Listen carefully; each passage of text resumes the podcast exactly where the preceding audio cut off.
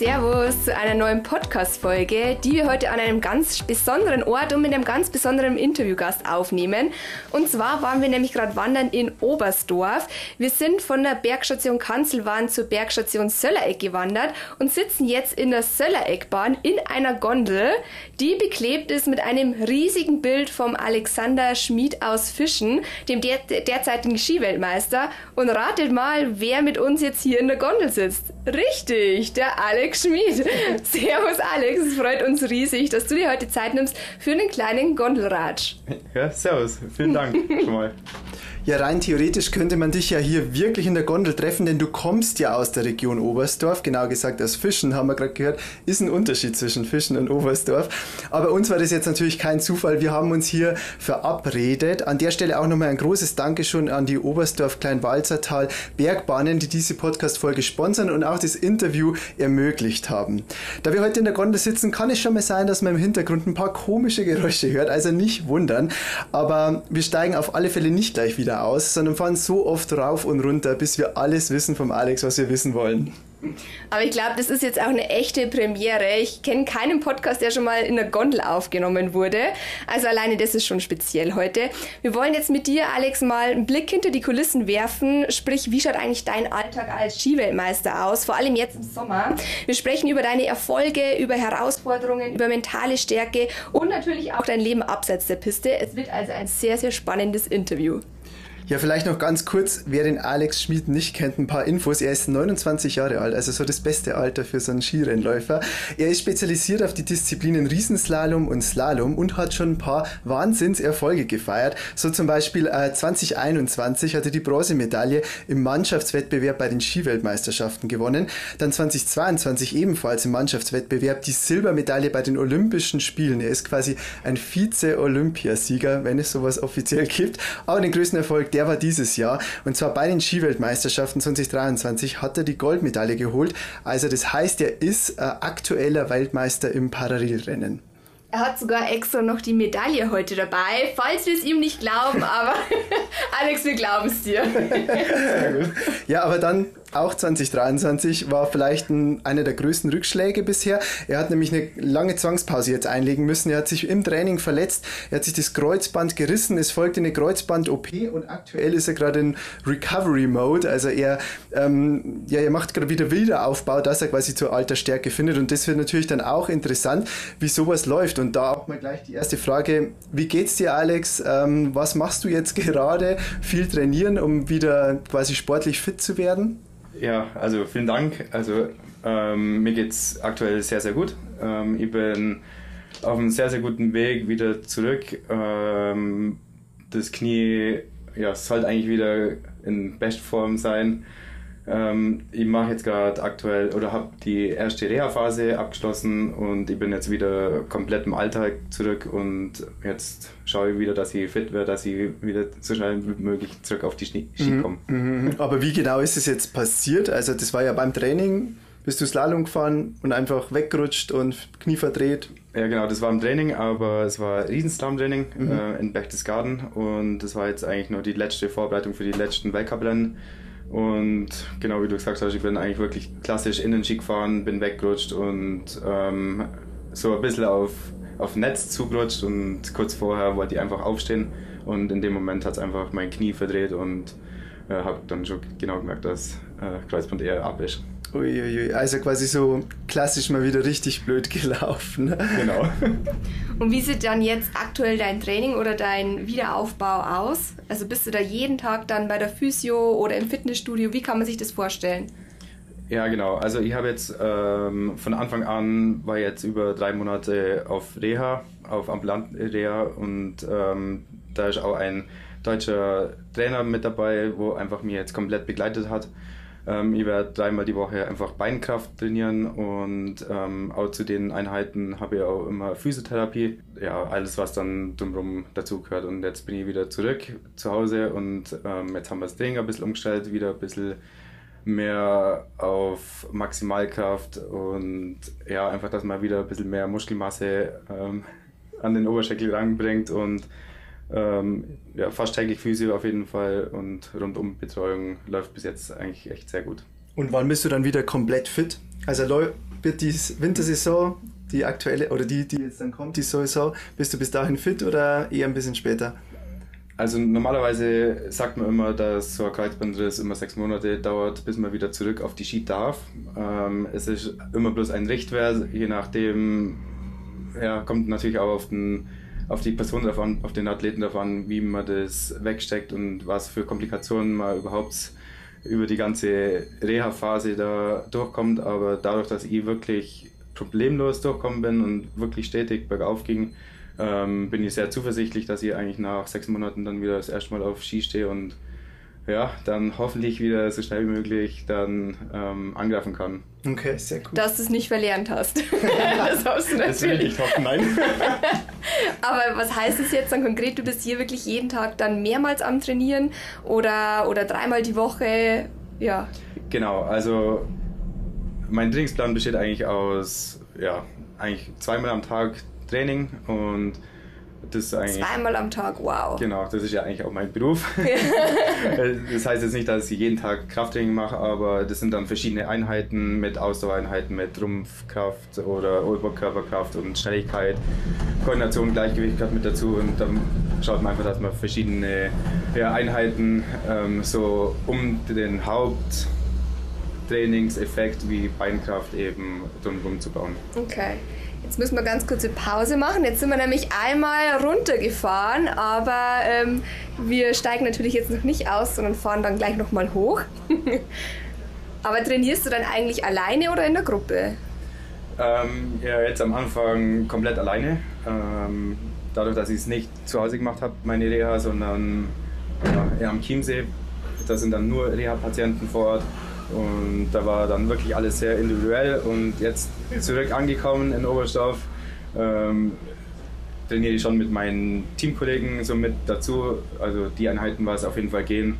Aber ja, jetzt leider verlassen sie mich wieder, weil sie nach Amerika gehen zum ja, ersten Schneecamp und ich werde daheim bleiben und meine Idee fortsetzen.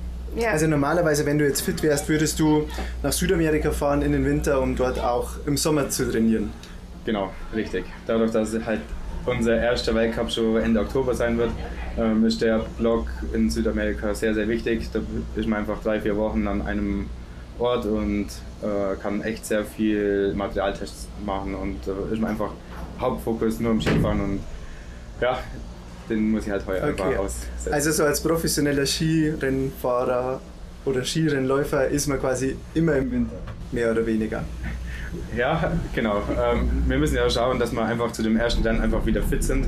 Äh, und dadurch äh, braucht man einfach im Vorfeld einfach einige Skitage. Und ähm, wenn es halt bei uns Sommer ist, müssen wir einfach den Winterschnee suchen. Und das ist am besten, wenn man Übersee geht. Das hört sich jetzt nach viel, viel praktischem Training an. Gibt es denn eigentlich da auch mal so Theorieeinheiten, dass man irgendwie berechnet, mit wie viel Grad man sich am besten in die Kurve legen muss oder keine Ahnung? Also musst du da besonders fit sein, auch in Mathe? Ähm, das höre ich jetzt zum ersten Mal. äh, tatsächlich, ähm, nee, wir machen das überhaupt nicht. Mm, das ist von jedem sowieso unterschiedlich jeder hat so seinen eigenen Fazit, deswegen kann man jetzt nicht eins zu eins irgendwas berechnen. Okay. Und ja, das Einzige, was, ist, was man mit mental ein bisschen trainieren kann, ähm, das ist die einzigste Theorie, was mir jetzt gerade so einfällt. Okay, aber so ein mentales Training, das macht ihr dann wahrscheinlich schon, oder? Dass ihr irgendwelche so Stunden habt, wie man quasi sich optimal darauf vorbereitet, wenn man da am Startpodest steht und so. Ja, ähm, das ist natürlich alles individuell. Ähm, es wird jetzt vom Deutschen Skiverband auch solche Trainingseinheiten werden angeboten, aber es ist von jedem Athleten unterschiedlich, äh, zu wem er geht. Und ich habe auch meine eigene persönliche Mentaltrainerin. Und ähm, ist natürlich sehr, sehr wichtig, weil Ski Alpin, würde ich jetzt behaupten, ist zu ja, 50, 40, 50 Prozent wirklich Mentalgeschichte, weil jeder kann Skifahren und jeder ist fit und weiß, äh, wie man schnell den Hang runterfährt, aber wenn man im Kopf nicht bereit ist, dann ähm, blockiert man oder steht man sich selber im Weg und das ist natürlich unheimlich wichtig. Also ich möchte mir das gar nicht vorstellen, wie viel Druck da auf einem lastet und wie nervös man da ist dann wahrscheinlich vorm Start, oder? Oder hast du da mittlerweile wirklich so ein gutes Training, dass du sagst, du kannst da komplett abschalten und bist wie im Tunnel?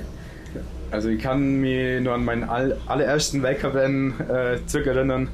Das war für mich wirklich ein Horror, weil ich war so abartig nervös und ich konnte mich einfach nicht mehr auf das Wesentliche konzentrieren. Ja. Ich habe mir einfach nur noch ja, rundherum geschaut, wo ist welche Kamera und ähm, es war für mich wirklich auch harder und als dann die Startschranke zuging, habe ich nicht mehr gewusst, okay, scheiße, jetzt muss ich ja die Stecken über die, Sta die Startschranke bringen. Okay, äh, wann kann ich jetzt losgehen? Ah, der zählt 3, 2, 1, ah, jetzt muss ich raus. Und das weiß ich wie heute nur, da habe ich einfach, ähm, ja, Ja, War es ein guter Lauf oder eher nicht so? Nee, das war überhaupt kein guter Lauf. ich habe so verkrampft, ich ähm, ja, konnt, bin nicht ins Ziel gekommen, weil ich einfach abartig lau war. Ich habe Ja, wie so ein keinen Blackout dann, mehr ja. fahren können, weil ich einfach ja, äh, komplett übersäuert habe und dadurch, weil ich So halt blau in den Muskeln, nicht Genau. blau vom Trinken. das wäre auch möglich gewesen, aber nein. Aber es würde ein bisschen entspannen, vielleicht am Vorabend. Ja, genau. Aber Aber wie, wie alt warst du da? Äh, das wird, war 2014. Ähm, ja, 20 dann, oder? Ja, genau. Genau noch 20, richtig. Also noch sehr, sehr jung. Gibt es denn eigentlich außer dem Skifahren noch andere Sportarten, die dich irgendwie faszinieren? Also wolltest du vielleicht, wollt, hast du früher auch mal Fußball gespielt oder vielleicht Eishockey oder war Skifahren schon immer seit klein auch so deine Lieblingssportart? Ja, ähm, auf jeden Fall.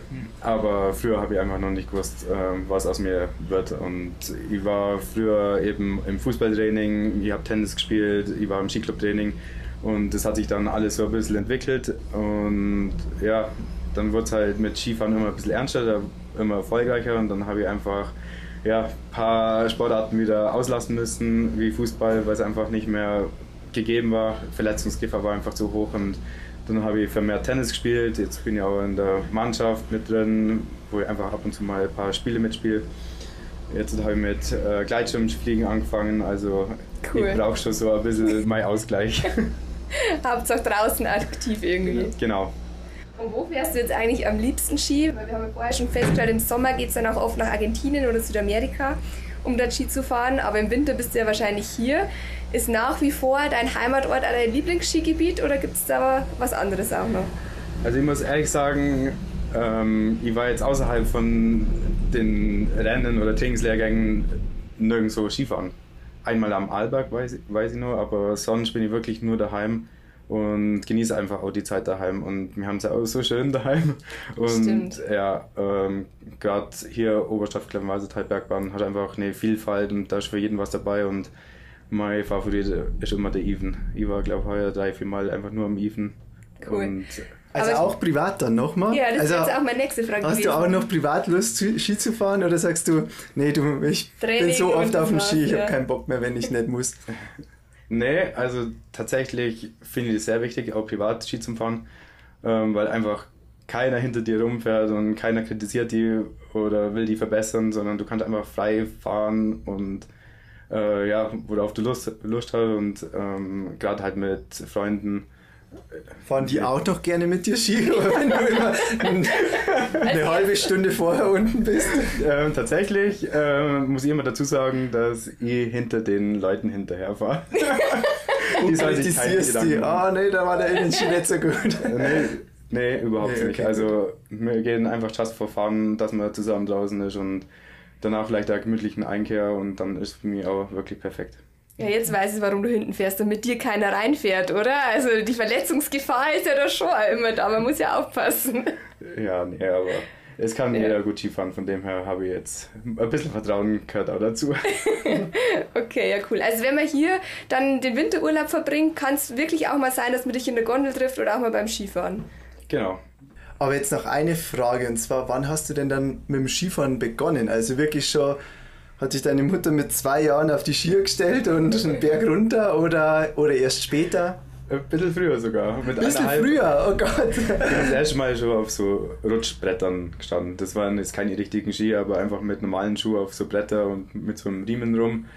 Ähm, aber tatsächlich das erste Mal wirklich auf Ski mit guten zwei Jahren. Und ja, ich habe ja einen älteren Bruder und der ist ein Jahr älter und der ist dann auch schon so langsam in Skiclub-Training reingerutscht und man konnte mich nicht allein daheim lassen, also hat man mich mit dazu geschreckt und so bin ich eigentlich, ja, Mit wie vielen Jahren bist du dann so dein erstes Rennen gefahren? Im Kindergarten? Oder noch früher? Mm, Ich glaube mit sechs Jahren, ja, bin ich mein Wow. erstes. Und das war auch ein Kleinwassertal, früher hieß es Pumuckl-Rennen. das war ein einzigartiges Erlebnis, weil das weiß ich wie heute noch. Bist du auch gleich Erster geworden? Okay, das weiß ich nicht mehr. das sagt er jetzt nicht. Aber deine Mutter und dein Bruder, die machen das ja, oder haben das ja auch professionell gemacht, oder? Also es liegt wirklich so in der Familie eigentlich, das ja, genau. Skifahren, ja. Ähm, es ging eigentlich schon los mit meinen Großeltern, Oma, Opa sind auch schon Rennen gefahren. Äh, meine Eltern, eben meine Mutter ist auch im Weltcup schon dabei gewesen, aktiv und ja, ähm, hat dann sozusagen auch unser Skiclub-Training in Fischen ähm, früher in Angriff genommen und hat uns dann ja, so mit klein, von klein auf einfach mit groß gemacht. Okay, also ist da auch irgendwas in den Genen drin? Vielleicht. Du bist jetzt ein Mitglied beim Zoll-Skiteam, oder? Also wie muss man sich das eigentlich vorstellen? Ja, genau. Ähm, nach der Schule hatten wir eben so drei Möglichkeiten, was man als Sportler machen kann, als Wintersportler vor allem. Ähm, entweder man geht zur Polizei, zur Bundeswehr oder zum Zoll und ich habe mich für Zoll-Skiteam entschieden. Das ist einfach die Behörde, was ja, uns Sportler einfach ermöglicht zu trainieren. Wir werden freigestellt zum Trainieren. Ähm, wir müssen einfach ja, gewisse Tage einfach für den Zoll da sein und der Rest ähm, sind wir freigestellt und bekommen einfach unseren monatlichen Gehalt, sodass wir uns dann auch wirklich rein für den Sport oder auf den Sport konzentrieren können. Mhm. Also das ist ja allgemein mit den ganzen Wintersportarten so, oder? Dass man da meistens unterstützt wird eben von ähm, Polizei, Zoll oder Bundeswehr, hast du ja, gesagt, ja? Richtig. Das ist einfach, das System in Deutschland ist einfach extrem wichtig, weil dann hast du einfach finanzielle ja, Rückhalt auch, damit mhm. du ja, die rein für den Sport dann okay. ausüben. Also verdient man keine Million wie beim Fußballspielen? Äh, äh, über das Gehalt jetzt nicht unbedingt, nein. das geht dann eher dann wieder über die persönlichen Sponsoren. Aha. Und welche Sponsoren hast du da jetzt aktuell? Also kannst du dir die Partnerschaften eigentlich selber aussuchen? Ja, kann ich mir tatsächlich selber aussuchen. Ich habe zwar auch Management, die für mich zuständig sind, ähm, für Vertragsverhandlungen, aber ähm, letzte Wort habe immer nur ich selber. Mhm. Und über die letzten fünf Jahre hat die super Partner eben mit OK Bergbahnen. Ähm, ich glaube, es gibt nichts Schönes, als seine Heimat zu repräsentieren und ja, da einfach eine Zusammenarbeit, so wie es wir jetzt gehabt haben, war echt einzigartig und ja, war echt schön. Und ähm, weitere Partner sind zum Beispiel die Skifirmen oder Ausrüstungen werden Skifahren oder ja, mhm. mhm. habe Verträge mit, mit Bogner oder mit so einer Riegelfirma Rawbite. Mhm. Genau. Ja, die kennen wir auch. Aber ansonsten würdest du jetzt hier auch nicht außen wahrscheinlich auf der Gondel kleben. Das ist natürlich schon auch immer schön, wenn man in der Heimat irgendwie vertreten ist. Das kann ich mir vorstellen. Wirst du denn eigentlich oft hier in Oberstdorf oder Fischen oder im Kleinwalzertal erkannt dann? Kannst du überhaupt noch Ruhe, in Ruhe einkaufen gehen, vor allem jetzt nach dem Weltmeistertitel? Ähm, zum Glück ist es teilweise auch so touristisch hier, äh, dass man nicht nur Einheimische antrifft, aber äh, es kann schon mal ja, ein oder andere Mal vorkommen, dass man ein bisschen mehr Zeit zum Einkaufen einplanen muss, weil man einfach zum Ratschen anfängt, aber ja, ist ja auch schön. Ja, also wenn man dich mal sehen sollte, darf man dich auch ansprechen. Auf jeden Fall. Okay. Und auch ein Selfie machen. Immer. Wenn ihr jetzt immer noch nicht wisst, wie der Alex eigentlich ausschaut, dann schaut doch unbedingt mal auf seinem Instagram-Profil vorbei. Ich verlinke es euch mal in den Show Notes. Dann kann man ihn auch ein bisschen begleiten bei, seinem, ähm, bei seiner Recovery-Geschichte. Welcher Erfolg hat dich denn jetzt eigentlich in deiner Karriere am meisten geprägt? War es wirklich der Weltmeistertitel oder was anderes? Mm, sehr gute Frage. Ähm, für einen ja, Profisportler sind natürlich die Großereignisse schon sehr viel wert, gerade Olympia, Weltmeisterschaft und ähm, gerade die Olympiamedaille ist einzigartig gewesen und aber jetzt auch goldene Weltmeisterschaft ähm, zu holen. Ja, vor allem war es ja sogar die erste ähm, goldene Wel ähm, oder der erste Weltmeistertitel in einem Einzelwettbewerb seit 1989 von Hans-Jörg Tauscher, habe ich mir aufgeschrieben. Also nicht mal der, du hast bekannte Felix Neureuter hat quasi eine Einzelweltmeisterschaftsmedaille geholt. Da ist man dann schon auch stolz drauf, oder? Ja, natürlich ist man stolz drauf. Ähm, es war jetzt natürlich auch eine Disziplin, die es früher vielleicht noch nicht gab, äh, wo der Felix jetzt auch nicht die Möglichkeit hatte, aber ähm, ich habe meine Chance auf jeden Fall genutzt und ja, es sind auch alle am Start gewesen. Von dem her äh, bin ich schon froh, an dem Tag einfach ja, der Schnellste gewesen zu sein. Sehr cool. Aber wie ist es allgemein so unter den Kollegen im, im Skisport? Also ist da eher so Ellerbogendenken oder ist es ja doch eine Einzelsportart oder unterstützt man sich wirklich gegenseitig ähm, und schreibt man auch mal, wenn der eine dann irgendwann was gewonnen hat? Ähm, wie ist das so? Wie kann man sich das so vorstellen unter Kollegen? Also Skialpin ist natürlich eine Einzelsportart, aber man ist wirklich nahezu 360 Tage zusammen und wir sehen uns schon als eine Mannschaft. Und wir sehen es auch an den Konkurrenten, dass sie einfach so eine starke Teamdynamik haben. Und das wollen wir natürlich auch. Und ähm, wir verstehen uns alle sehr, sehr gut. Und außerhalb vom Skifahren passt alles wirklich super. Und wenn es wirklich auf einen Tag X drauf ankommt, dann weiß jeder, ähm, ja, worauf der Fokus liegt, aber wir müssen uns gegenseitig pushen, wir verstehen uns alle und ähm, ich glaube, das macht cool. aber auch letztendlich dann der Erfolg aus, dass man sich auch aneinander gönnen darf und soll. Ach cool. Was ist denn jetzt eigentlich so deine Lieblingsdisziplin? Meine Lieblingsdisziplin ist tatsächlich schon der Riesenslalom, weil ich einfach da am konstantesten bin und auch ja, die größten Erfolge feiern durfte. Aber nichtsdestotrotz macht mir Slalom super viel Spaß und ich weiß auch, dass ich einen schnellen Schwung habe, aber halt einfach nicht so konstant bin wie im Riesenslalom und ja, Okay, jetzt sind wir quasi einmal mit der Bergbahn, jetzt geht die Tür nämlich gerade wieder auf, einmal hoch und runter gefahren. Das heißt, ich glaube, eine Fahrt dauert ungefähr so 10 Minuten. Wir sind jetzt eh schon fast bei 20 Minuten. Wir haben aber, aber wir noch, haben noch ein paar wir Fragen. Haben noch ein paar Fragen. Wir müssen leider noch sitzen bleiben, Alex. Ich hoffe, du hast die Zeit. Für euch nehme ich sie mir. Da wirkt er nicht so begeistert. Auf jeden Fall. Sehr gut. Wir sind ja erst an der Bergstation, das heißt, wir müssen nicht Stimmt, so, du musst sowieso runter. Ja. Da haben wir nochmal 10 Minuten für Fragen. Naja, aber so ein bisschen sportlich bergab gehen wäre vielleicht fürs Knie gar nicht schlecht, oder? Du wolltest ja, doch. Mir nicht schaden, glaube ich. du wolltest doch ein bisschen strammere Oberschenkel noch. Eine Frage würde mich auf jeden Fall noch interessieren und zwar habe ich persönlich beim Skifahren immer kalte Füße. Jetzt würde mich mal interessieren, hast du denn als Profi-Skifahrer auch noch kalte Füße oder hast du da irgendwie einen Trick, wie man vielleicht keine kalten Füße mehr bekommt?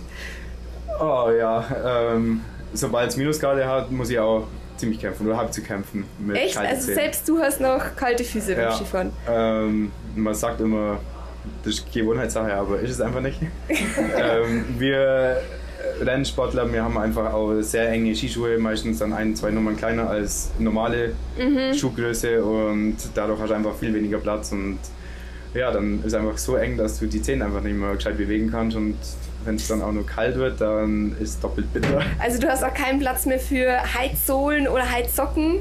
Genau, das sind so zwei Möglichkeiten, die man jetzt als normaler Skifahrer ähm, hernehmen darf. Aber wir Profisportler ähm, verzichten eher drauf. Also nur die ähm, harten kommen in den Garten dann. Ja, weil es immer auf Materialsachen, also man versucht immer das Optimum rauszuholen, man hat angepasste Sohlen und da ist kein Platz mehr für eine Heizsohle oder Heizsocken. Aber wenn ich privat Skifahren gehe, dann muss ich gestehen, benutze ich selber die Heizsocken.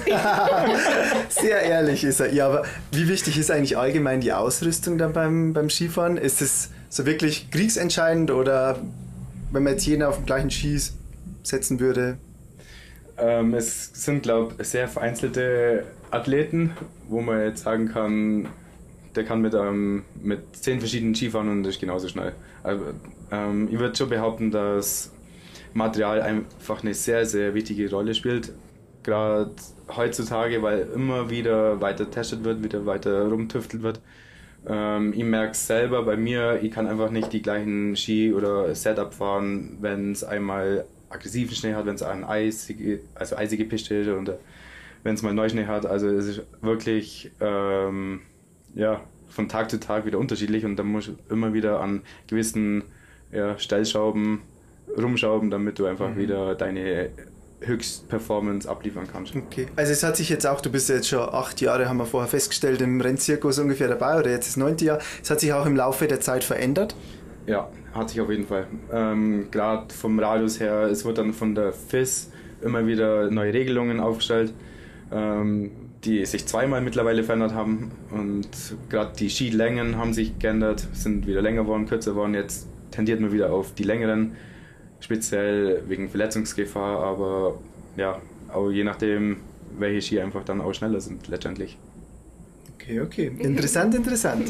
ja, ich habe auf jeden Fall auch wieder Lust zum Skifahren. Wir waren letztes Jahr aufgrund unserer Weltreise leider nicht, aber diesen, diesen Winter wollen wir es wieder anpacken.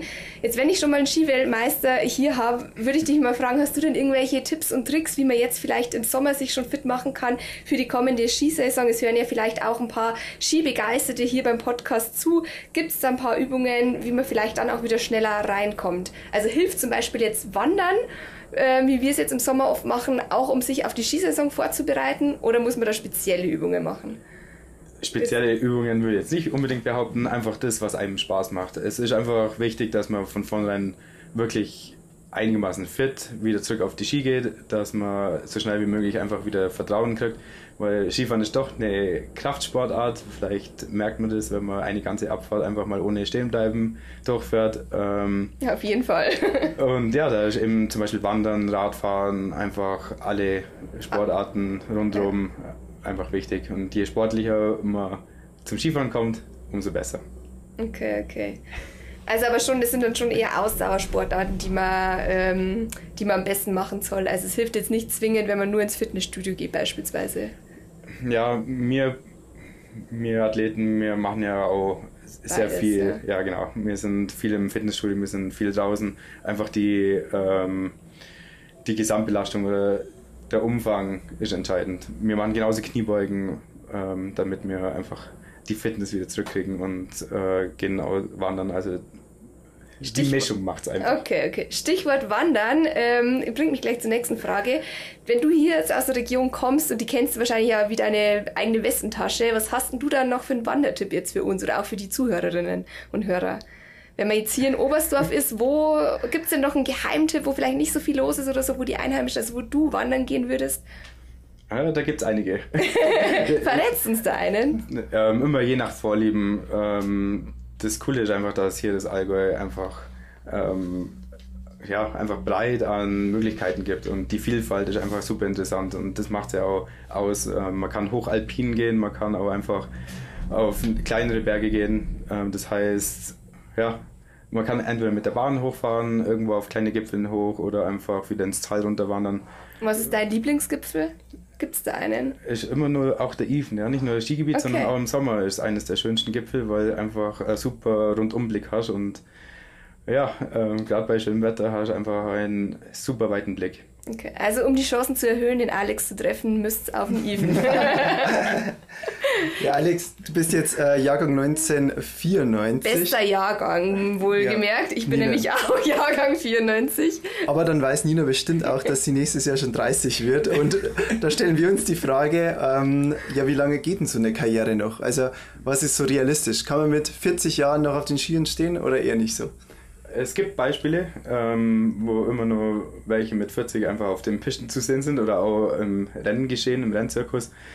Ähm, aber das sind dann eher die Speed-Spezialisten. Ähm, mir Techniker, jetzt über die letzten Jahre hat sich dann eh so entwickelt, dass ähm, das Durchschnittsalter gestiegen ist, sodass man dann auch über 30 nur zu Höchstleistungen einfach äh, bereit ist und ja, ich weiß einfach, dass Felix, Neurotter, der Fritz Topfer und sowas einfach auch mit Mitte 30, 34, 35 dann einfach äh, ja, den Ski an Nagel gehängt hat und ähm, ich denke jetzt ehrlich gesagt noch nicht ans Karriereende, aber ich habe schon so mein Ziel, dass ich die nächste Olympiade mitnehme und dann ja, wird man spontan schauen, wie der Körper mitmacht, wie ja alles nur in Höchstleistungen, ob ich es abrufen kann. Du hast ja vorher auch gemeint, so viel Zeit äh, für Freizeit bleibt bei dir jetzt aktuell nicht. Dann hast du zumindest danach mal Zeit, ähm, nochmal mit dem Bus rumzudüsen oder nochmal jetzt hier im wunderschönen Oberstdorf Kleinwalsertal nochmal mehr ähm, deinen Hobbys nachzugehen. Oder einfach eine Weltreise. oder so. auch ein. Riesentraum von mir. Sehr cool. Ja, ich hoffe, euch hat das Podcast-Interview mit Alex jetzt gefallen. Ich sage vielen, vielen Dank, dass du die Zeit genommen hast für unseren Gondelratsch. Wir sind jetzt fast schon wieder unten, wenn ich mich so umdrehe. Deshalb, ähm, ja, könnt ihr jetzt, wenn ihr noch mehr wissen wollt, zum Alex natürlich bei ihm vorbeischauen. Ich verlinke euch den Instagram-Kanal und wenn ihr hier mal in der Gegend Urlaub macht, im Oberst, in Oberstdorf Kleinwalsertal, schaut auch unbedingt auf unserem Blog vorbei. Dort haben wir euch verschiedene Wanderungen beschrieben und bei YouTube haben wir euch sogar eine Wanderung aufs Nebelhorn verfilmt. Ich verlinke euch das, auch das alles in den Show Notes, also schaut da gerne vorbei und vergesst auch nicht unseren Podcast zu bewerten. Bei Spotify geht es ganz schnell, einfach links oben auf die Sterne klicken und natürlich am besten 5 Sterne da lassen. Vielen Dank an der Stelle und wir hören uns beim nächsten Mal. Willst du noch irgendwas sagen? Nein, bis zum nächsten Mal und vielen Dank, Alex. Danke euch, hat Spaß gemacht. Danke. Tschüss.